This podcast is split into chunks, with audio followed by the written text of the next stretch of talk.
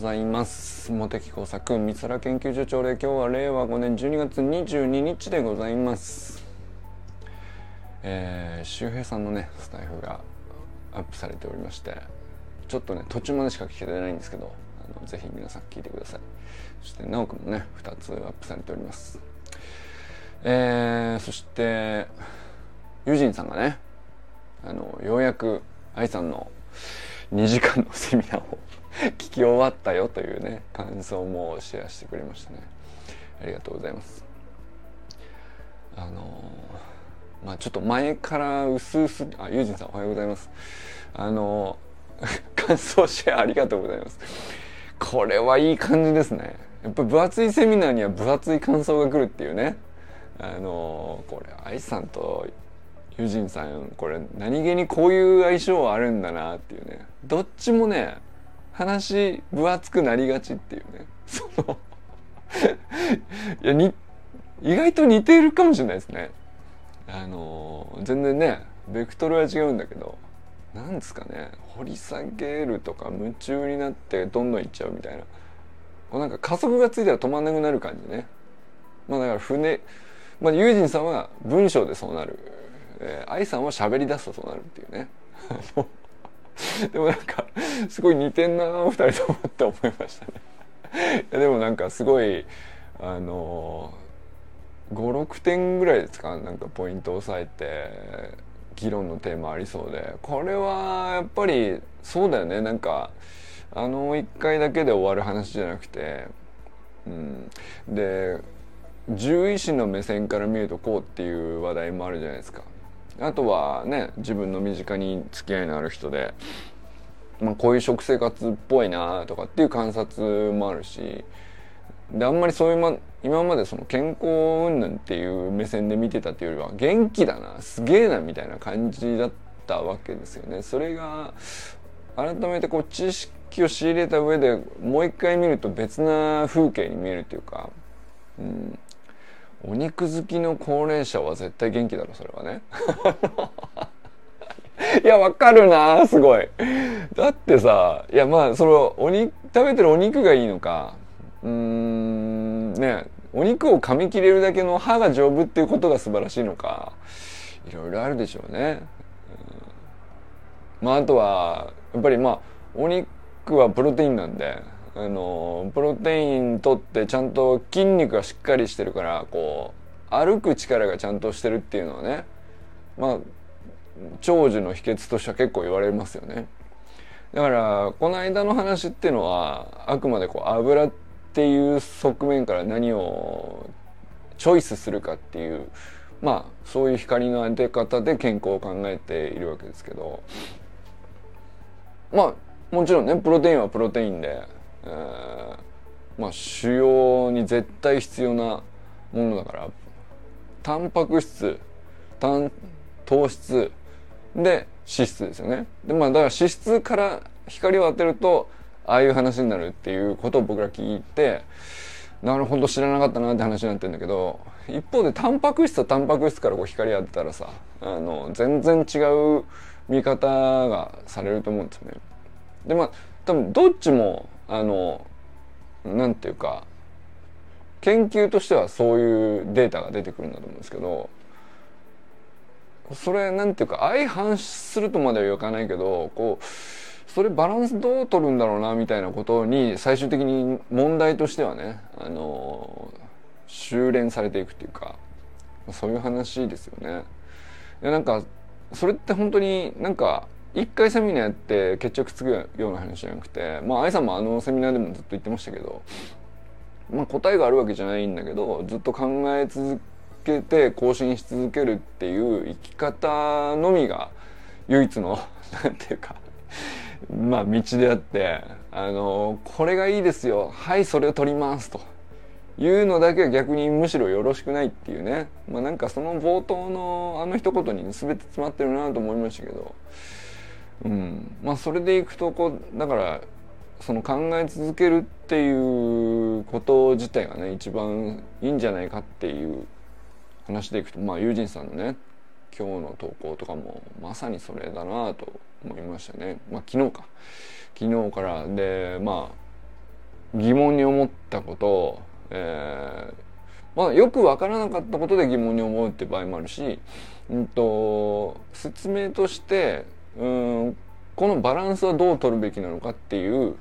うん問いもあるし、まあ、あとはこう自分の思ってる印象とこっちの知識と、まあ、ちょっと相反するようにも一見見えるけどどう解釈するのがあの腑に落ちるのかみたいなね。まあ、そういう問いの種類が豊富ですよねなんかね、うん、まあだから分厚くなるんだと思うんですけど。なんかだから。動物の動物をこうずっとね毎日何何匹もこう観察してしかもこう時系列でずっと追っかけてるとか何を食べてるかを聞くようにしてるとかそれってこう間違いなくすごいデータ量なんだと思うんですよね。でそれをこうどう解釈するかみたいなこともまあなんかそうこれはまさしく研究だなっていう内容でしたね。なんかね感想っていうな 感想のレベルをこう息を超えてるっていうか。そう数字だけじゃないんだよねやっぱりね。あの研究って。問いの立て方まあオープンクローズだけじゃなくて、えーまあ、着眼点が違えば全然その問いの質も変わってくるしあの、まあ、長年何を積み上げてるかによってもうん同じ問いであっても文脈が違ったりとか、まあ、その同じ問いをこうモテ作がする場合とあやさんがする場合と友人さんがする場合で全然その違う意味を持ってたりとかってまあよくある話だと思うんですけど。まあだからそういうのがあのやっぱり閉じた空間でお互い知った仲だからこう共有できるっていうね。なんかそれがこうまさにここれですこれですっていう感じでしたね。なんかね。そうそう。研究所って名を付けてこういう議論がしたかったっていうそんな感じになりましたね。いやーなんか楽しいっすね。なんか研究が楽しいです。はい。そして本当に隅々まで聞いたんですねっていう感じじゃないですか。あのもうだから問いの質を見ればやっぱりほんとすみ、だから聞き直してるからね。だから一回2倍速で聞いて、もう一回これゆっくり聞かないと、あれ？入ってこないなみたいな感じになって、ちゃんと1倍速で聞き直すっていうね。いや、さす、さす、そこまでしないからね。すごいな。すごいっすね。いや、でも本当でも、うん、うん。いや、その研究の素材として、、まあ、ままずはね愛さんがあれだけのことを提供してくれたっていうのがあると思うんですけどいやありがとうございますそしてまあだからあの周平さんのねスタイフもちょっと全部聞けてないんですけどまあなんかイチローさんがあのメジャー元メジャーリーガーの、えー、イチロー選手がインスタでライブをなんかやっててでまあ普通のみんな集まってきてくれた人と一問一答バンバンかましていくというねすごいなんかその世間話的なこうよくある質問みたいなのもバシバシ答えていくっていう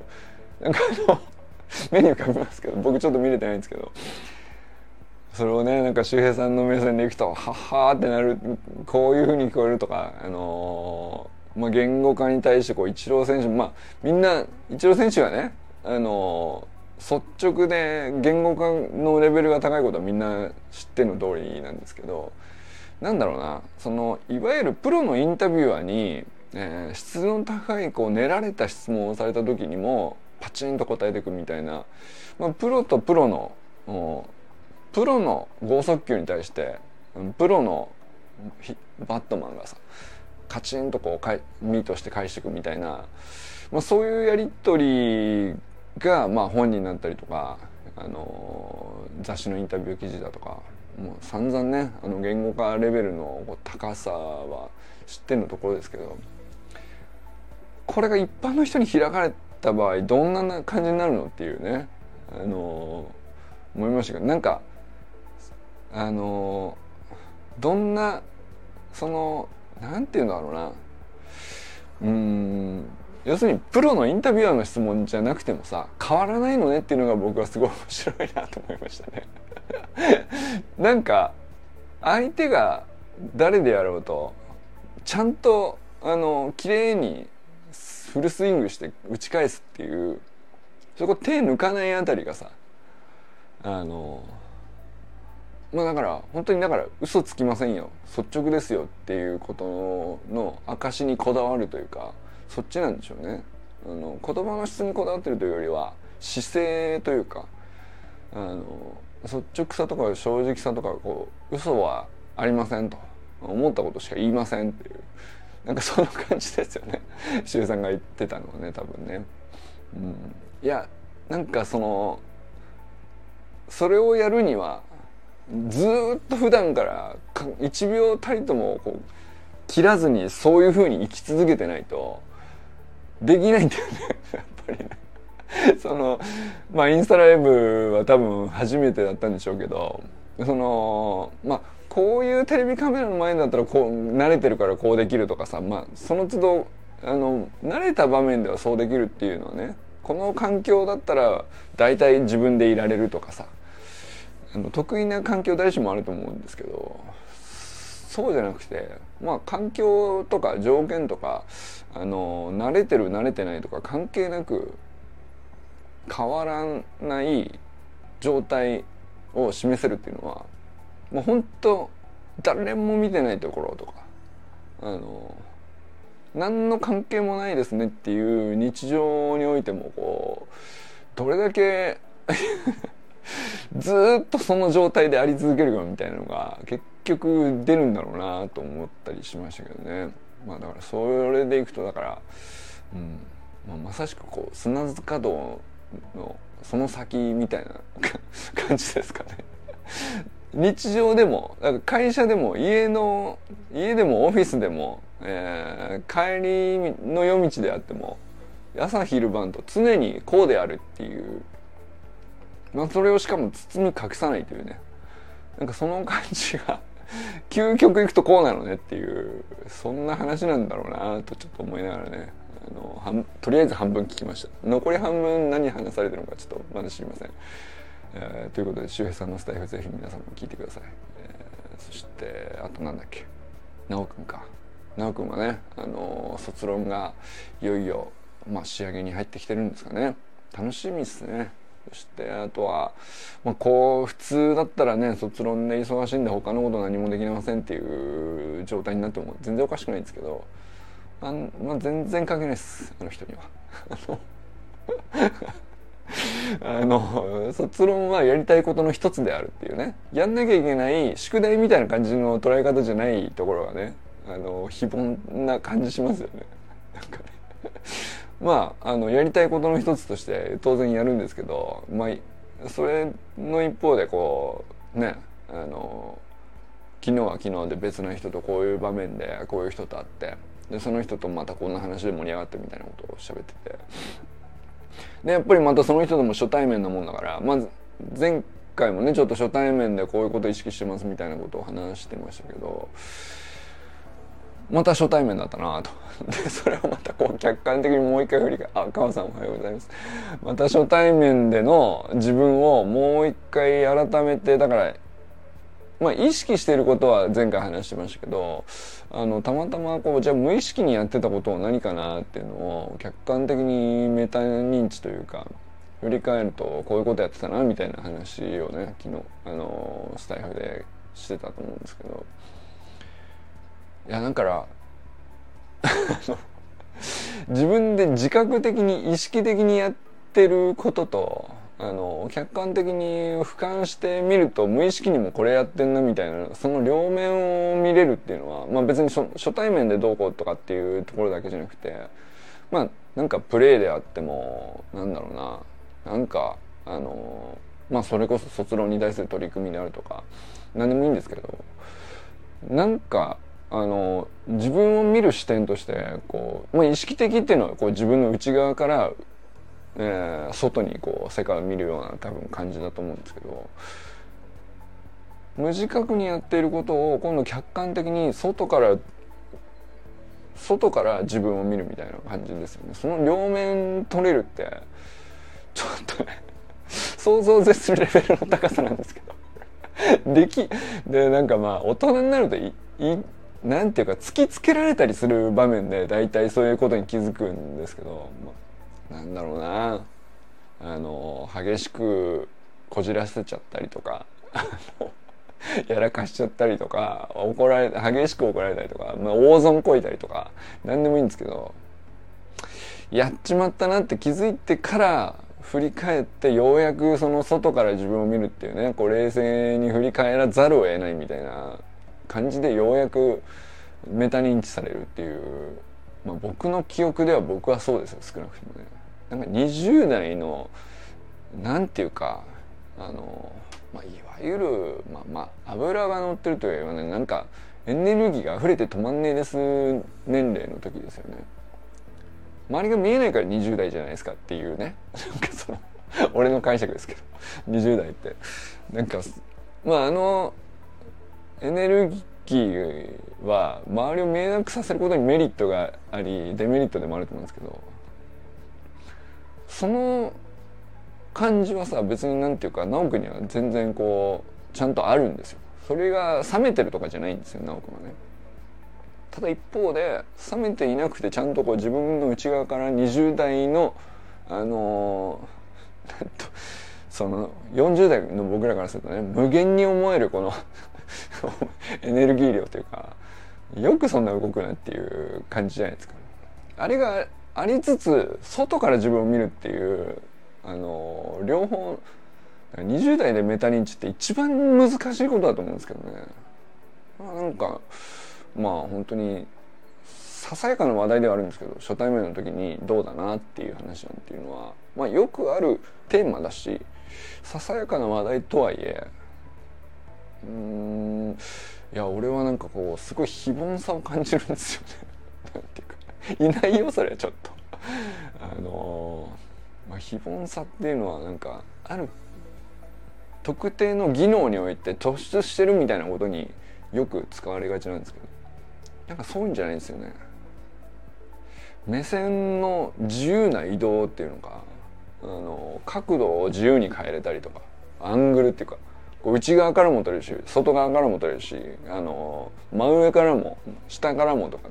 そのカメラの撮影のポジションをこう自由にこう自分の周りをこうどっからでも撮れるみたいな感じなんだよね俺が見てると。直くんがね そのいや自分ではどうなのか分かんないです自分の感覚ではどうなのか分かんないですけどそんな人なんかちょっと20代で会ったことないんだよね。うん、まあだからあのスタイフに話すってことが一つのこうそういう技能を育てる手段になってるのかもしれないですね。うん、と思いながらちょっと聞いたりしましたけどね。もうなんかわずか数半の話なんだけどこれすげえなみたいな感じ ちょっとまあ分かっちゃいたんだけどすげえなこの人はっていうねあの思ったりしましたね。はい。えー、ということで。ということで、えー、あと何があったっけ？えー、あとはね、まあ、ゆきかさんかゆきかさんのねかけっこ教室のあの感じもねなんか年末にああいうことをこう言ってもらえる指導者ってなんていうかあそういう指導者に会えた子供らが羨ましいっすね。うん、なんかあのまあねその卒業とかあのまあ区切りがついて一区切りで辞めていくタイミングとかってまあいろいろあると思うんですけどそういう時にあのね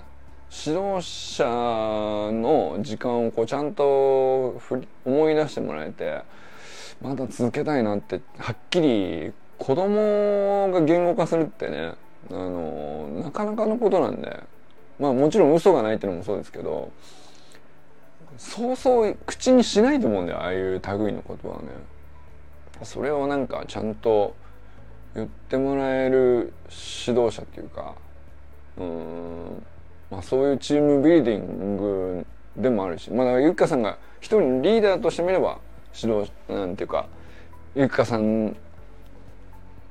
とあのもうもうちょっと一緒に過ごしたいっていうことかもしれないけど、まあ、ゆきかさんのこうチームビルディングのこう側面からしたらこの仲間とこのチームとこの空間でこの時間をもっと長く過ごしたいっていうことでもあるじゃないですか。それはまあゆかさん一人でやったことじゃないと思うんですけど。なんかそれをこうちゃんとうんまあだからゆきかさんはそれを願ってそれを目指してそういうあり方とはどうあればいいのかっていうのをずっと追求してるからあの他の場所でもいろんな学びをしてまあたまにねこうサロン内で共有してくれたりしてますけど結局それがねあの子供たちの一言にこう現れてんでしょうね。なんかねそのまあまだねゆかさん入ってくれて半年ぐらいですけどあのまあ半年確かにねなんかそんな気持ちになる子供らの気持ちにすっごい俺は共感しましたね。俺もそう思うもん。なんかその 例えばこの6ヶ月であのゆうかさんからこう離れてあの別なねく一区切りで別のところのチームに入って、えー、別別の人とまた新しくっていうもし区切りになるんだとしたらあのセリフ出てくるな俺もうなんか同じセリフ言いそうだなって思いましたね。それをねなんか小学校の時にそういう人とそういう指導者と会えるっていうのがねまあなんか子供らもうれ羨ましいしゆきかさん言われるゆきかさんも羨ましいしみたいな感じですかね。本当にまあでもねゆかさんも1年間ご苦労様でしたってことなんですかね。そのあのキッズトレーナーとしてっていう感じでいくとね。はいえー、あと何があったっけっていう。あ清水さんのペイントラッキングがあのー、面白いですね。でちょっと数値下がってきてますね。あの、これは良き傾向なのでしょうか。若干数値があの、このまだね2週間経ってないぐらいだと思うんですけどちょっとずつ数値が良くなってきて。これどうなんですか？良くなってるんですか？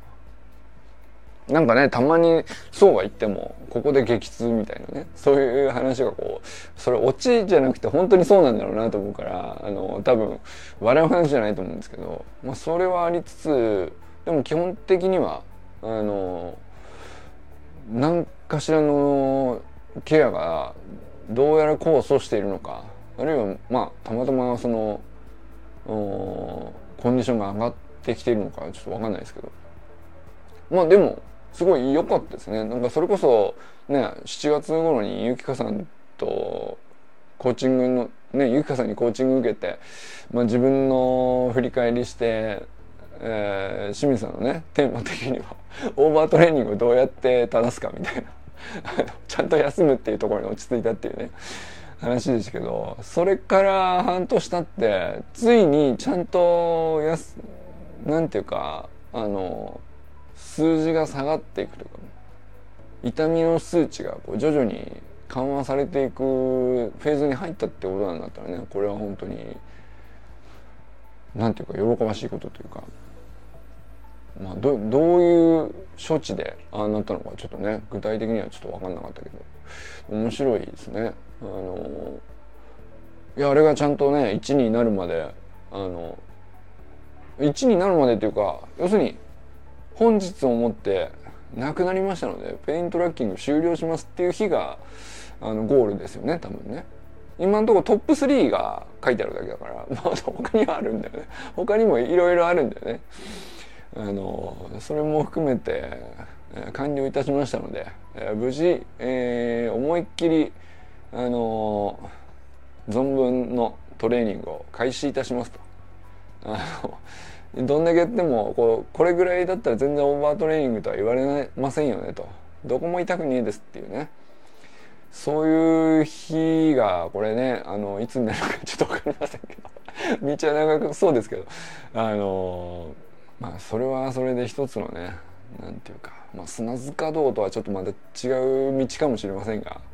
いやなんかすごい大事だと思うんだよね。あのあれはあれでなんていうか鍛えるとはまた別のことかもしれないけど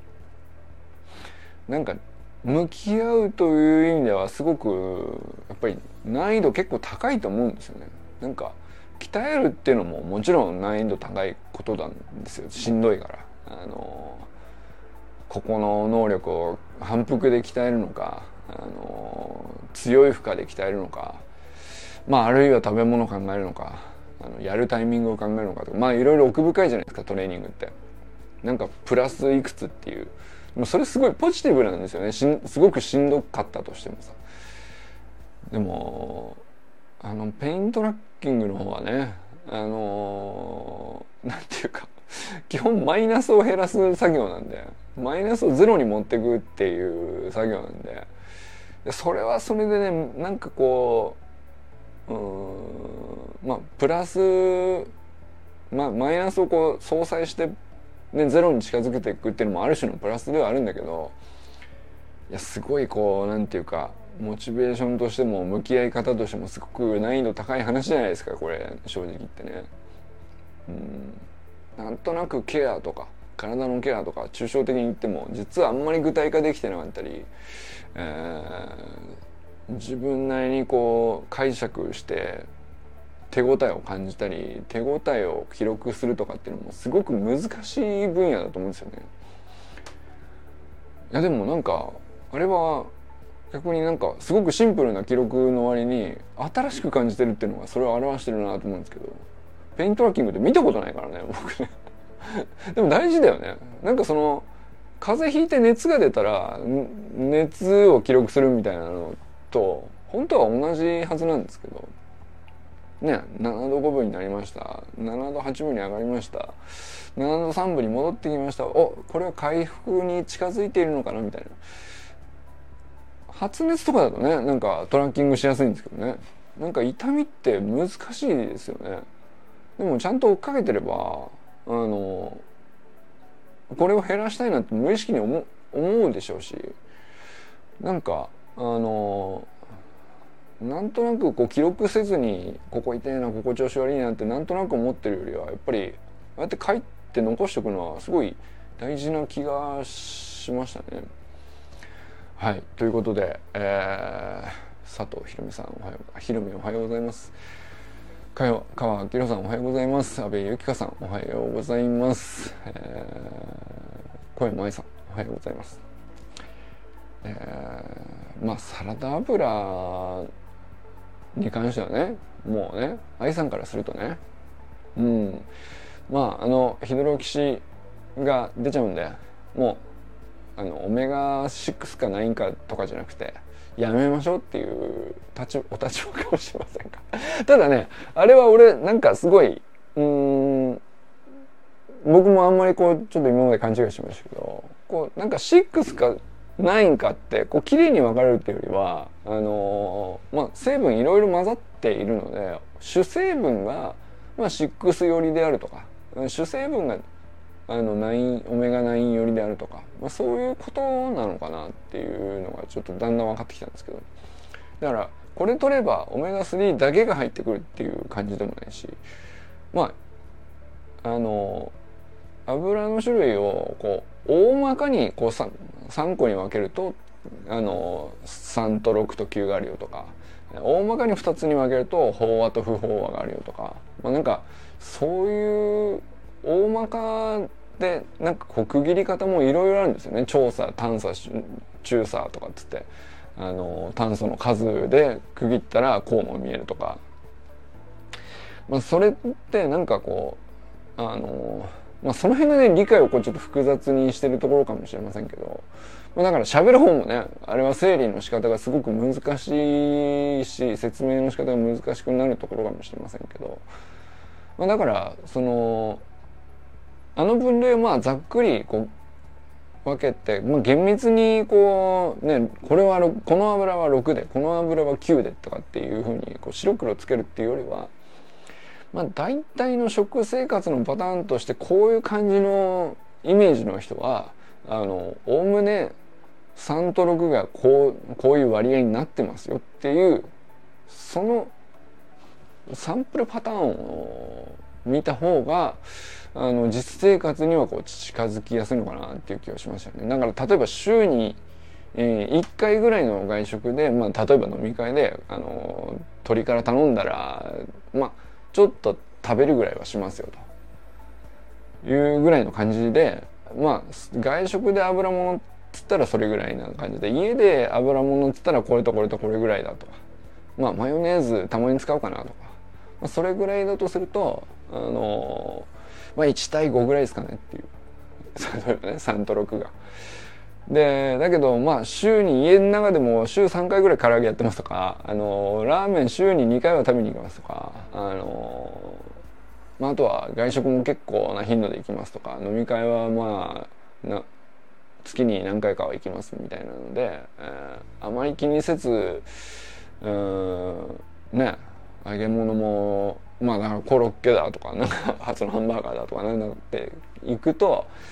気にせず行くとまあ10対1を超えるってくるよねっていう感じだろうと思うんですよね僕のこういくつか本読んだ感じだとね。でまあその10対1、うん、20対1ってなってくるとさすがに多いんじゃないっていうぐらいの話でそれをこうちょっと減らした方がいいよねでも10を0にする必要はないからあのあんまりこう厳密にこれは6だ。これは絶対ないんだからこれはやめようみたいな、うん、あのコレステロールがとかっていうふうに向きってなるよりはおおむねこういう生き方が美しそうだなって自分にこうあのまあ生活サイクルもあるし、うん、まあこういうもの食べてるのが大体調子いいよねっていうのが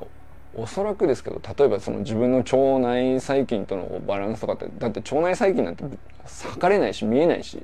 分かんないんだけど、まあ、コンディションってよ良い時と悪い時大体こういう感じだなっていうのをあのちょっと意識的に観察して、まあ、こういう時が良さそうだなこういう生き方が大体合ってんなみたいなところに食事の項目をちょっと合わせ込むみたいなそれぐらいで多分いいんじゃないかなっていう気はしたりしましたね。なんか散々こう愛さんとユージンさんの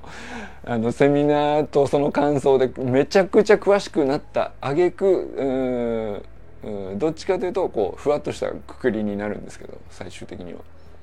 うん、まあでも詳しくなったからこそですけどね。詳しくなったからこそ、えー、まあふわっとこのパッケージで、ー、しばらく試して自分の体を見てみようかなっていうね。でまあ油だけじゃないんで食べ物は。あの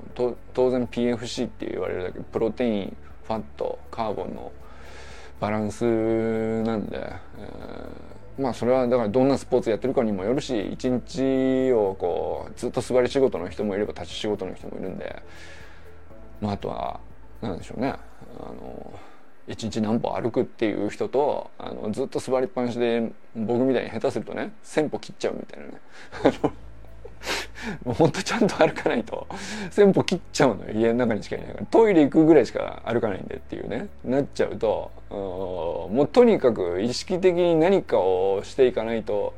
どんどん調子悪くなるっていうサイクルに入っちゃうからあの、まあ、だからこそなんですけど、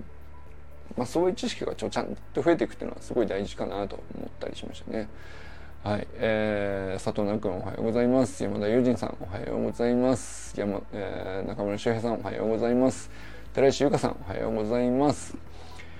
えー、清水信之さんおはようございます。山本健太さんおはようございます。森本あかりさん、善くん、かんくんおはようございます。砂塚森田さんおはようございます。ということで、今日も皆様どなたと笑いますでしょうか今日も良き一日をお過ごしください。川明さんありがとうございます。友人さんありがとうございます。じゃあね